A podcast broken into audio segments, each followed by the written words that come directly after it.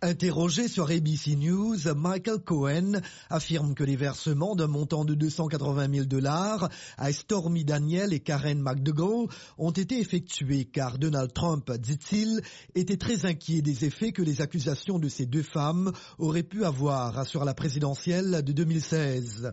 D'après lui, M. Trump, alors candidat, savait que de telles transactions étaient répréhensibles.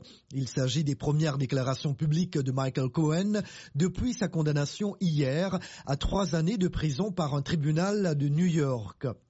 Le président américain assure de son côté qu'il n'a jamais demandé à Michael Cohen de violer la loi et fait porter à l'avocat la responsabilité d'éventuelles erreurs. L'ancien avocat réplique Rien de ce qui était fait au sein de la Trump Organization ne pouvait avoir lieu sans l'assentiment de M. Trump, dit-il.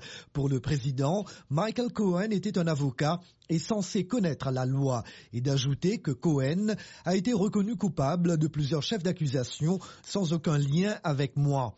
En plus de sa peine de prison qu'il commencera à purger en mars prochain, Michael Cohen a été condamné à 100 000 dollars d'amende.